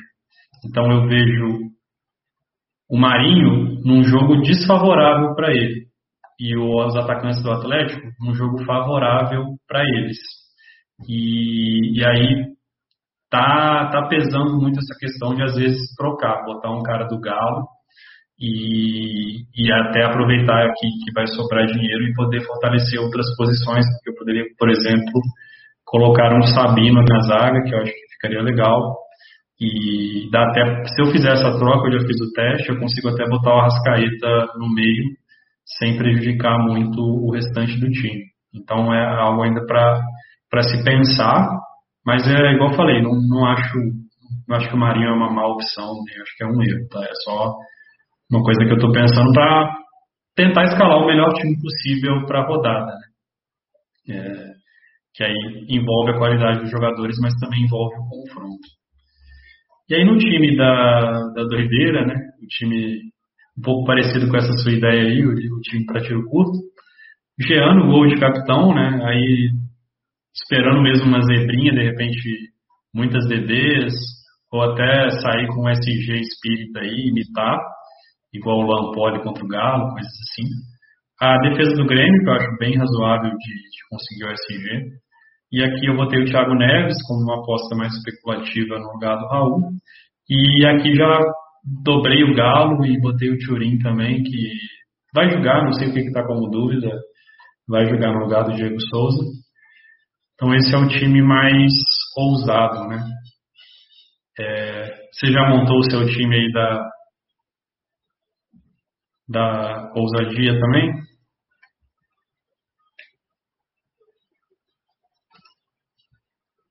Seu microfone está fechado.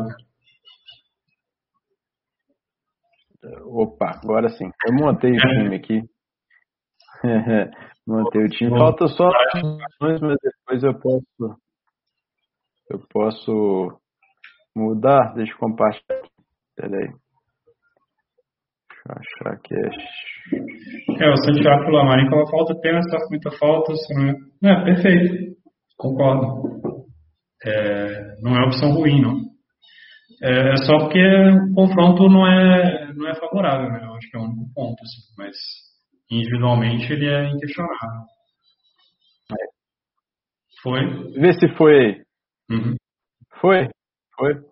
Então, vamos lá. O time da ousadia que eu montei, cara, eu vou até voltar aqui, tá? Porque tava bonitinho aqui. Tava com o Jessene acreditando na vitória do, do Mengão, né? E o meio tava dessa forma. Deixa eu voltar como estava, que aí fica mais bonitinho para mostrar. Vamos lá. E ficou um time bom, ficou um time ruim não, com 98 cartoletas, é, 98 cartoletas tá, tá ótimo. Olha lá. Vamos lá. Olha só o time. Montei aqui o Rogério o preço tá bom. Tem, é bem favorável, assim, que bem é, é possível que ele saia com, com uma pontuação boa, não sofra gol, apesar de não ser uma defesa muito boa do Flamengo. Eu coloquei Mateuzinho aqui na lateral por, por ele ser um jogador bem ofensivo e está muito barato. Léo uhum. Pereira, não gosto, não gosto da escalação dele, mas ele é, ele vai jogar contra o Atlético Goianiense, é, não está tão caro e nas últimas rodadas aqui, deixa eu ver se ele é, ele precisa de pouquinho para valorizar, então estou esperando ganhar umas cartoletas também se se não sofrer gol, né? Vamos ver. O David Braz é uma metade, né? O confronto é assim como o Diogo Barbosa. É, tem um confronto muito bom para eles fazerem uma pontuação bacana. Jailson, pela, pelo preço, né, muito baratinho, e pode ser que faça algumas DDs. Honda e Thiago Neves. Eu queria colocar o Giovanni Augusto aqui no lugar do, do Thiago Neves. Ou no Honda, né? Mas não tem dinheiro. 98 cartoletos sobrou aqui, ó. 1,21. Não teve que fazer muito milagre. Até acho que eu fiz bastante milagre. É, coloquei esses dois aqui porque por conta do também serem protagonistas, né, batedor de pênalti, né?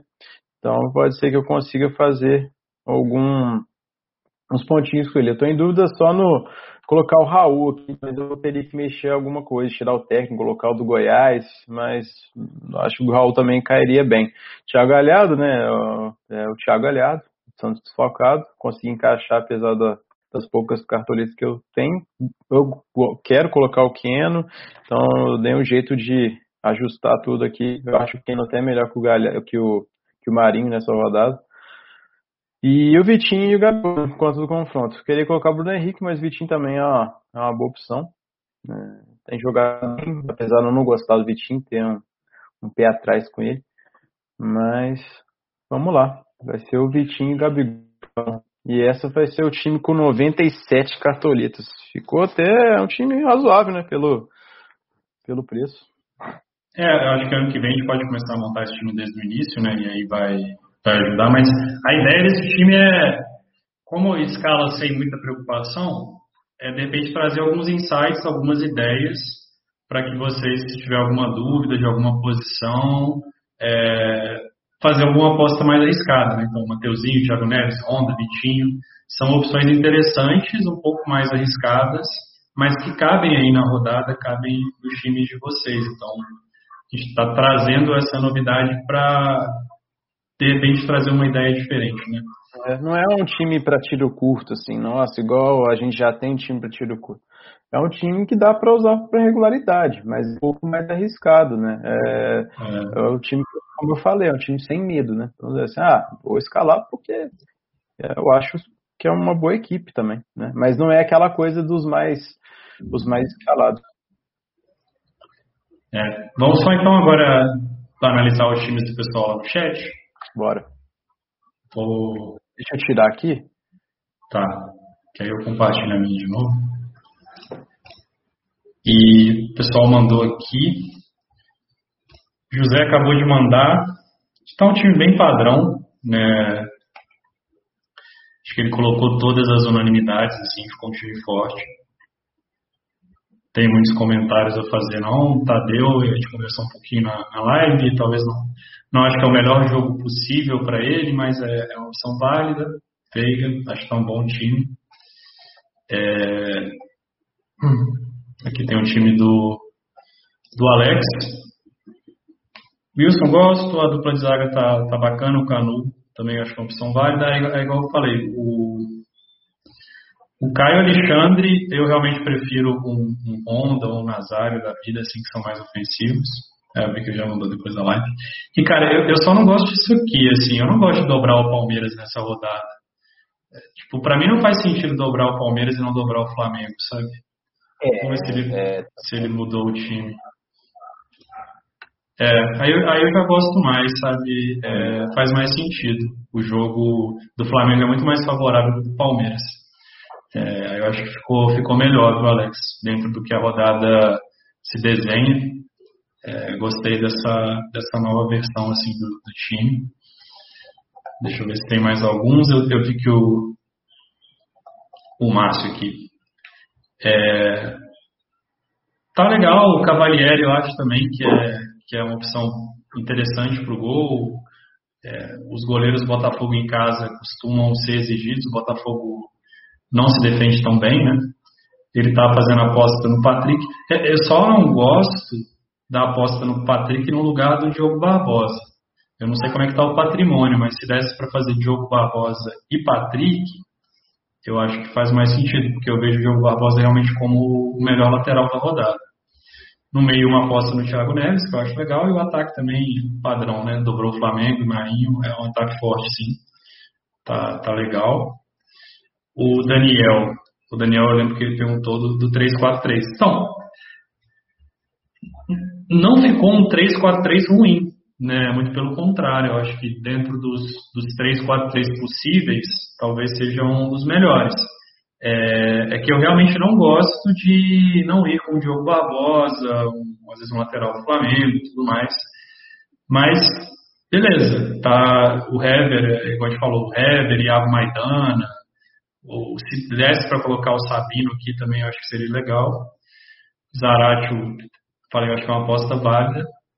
E só ter esse cuidado realmente com, com o PP. É, a gente vai ficar de olho, né? A gente sempre faz o plantão para ver se sai alguma notícia. Porque o, o foda do, do PP é que nessa rodada principalmente, você perder um atacante pode ter um custo muito alto, né? Porque tem alternativas muito fortes. Então, é, ter esse cuidado, porque às vezes ele pode ser preservado e aí ele sai bastante atrás da, do restante da galera. O time do Leandro também achei bom, muito bom. É, bastante consistente aqui. A defesa, eu acho que é talvez uma das melhores defesas possíveis que dê para montar nessa rodada. Uma aposta no Veiga aqui no meio, mas tá, tá legal. O time do. Ah, é, é porque esse, esse time aqui, o Leandro tinha feito uma arte, né? 3-5-2, mas aí ele já mudou. Bom, é. Ah, o Alan. O Alan é foda, velho. O Alan, você sabe que ele vai mudar o time. É, o Alan é 20 times por rodada. Mas tadinho do Alan, a gente tá zoando, a gente tá fazendo meio bullying com ele. Mas. É verdade, é... Alan, você é monstro. Cara, eu gostei, eu gostei do Arana. É, eu acho o Arana uma sacada boa aqui para esse segundo lateral. Diogo Barbosa e Arana eu acho bem interessante. Porque você consegue pegar um jogador ofensivo do Atlético sem ocupar as vagas de meio e ataque, que estão mais concorridas, né? Então gostei dessa sacada aqui. É, o Honda também acho que é uma aposta legal. E aqui a dobra, o capitão. Então tá, tá um bom time, viu, Alan? Um time bem, bem, bem bacana, cara. É, 120 pontos, né? Menos que isso a gente nem conversa. É. Não, mas tá bom. tá, ficou legal. É, então assim, galera, obrigado, viu, pela, Marcelo, só rapidinho aqui, é, que a Fran está perguntando é, se a gente acha o Palmeiras muito favorito contra o Flu. Então, muito pelo contrário. Eu acho que o Palmeiras é mais, assim, postar no Veiga, né, no Verão, são, não são apostas certas, são mais apostas mesmo, né? É, assim, a gente tem uma dúvida por conta disso, porque o Fluminense, ele não é um time bobo, o Daíra consegue dificultar a vida de um, uma equipe adversária favorita, ainda mais o Palmeiras que vem com muitos desfalques.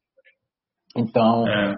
É, não vejo o Palmeiras como um amplo favorito para esse jogo. É, se golear ou se ganhar muito facilmente o Fluminense, eu acho que vou ficar surpreendido por conta dos desfalques. E acredito que é, tem outros jogos assim, é, favoritismo mais escancarado, como é o Flamengo, né? Então. É, até nosso material a gente botou esse jogo na, na coluna 3, né? Que é o Palmeiras levemente favorito. Acho que ainda é um pouco favorito até por jogar em casa, tem um elenco legal, mas não é não é jogo para você se emocionar muito com o Palmeiras não. É, um, acho até duas no ataque é difícil, aí você tem que tirar outros jogadores, né? É, com poder bacana. Acho que uma, o ali, o Veron já é beleza, mas eu acho mais que isso já arriscar demais.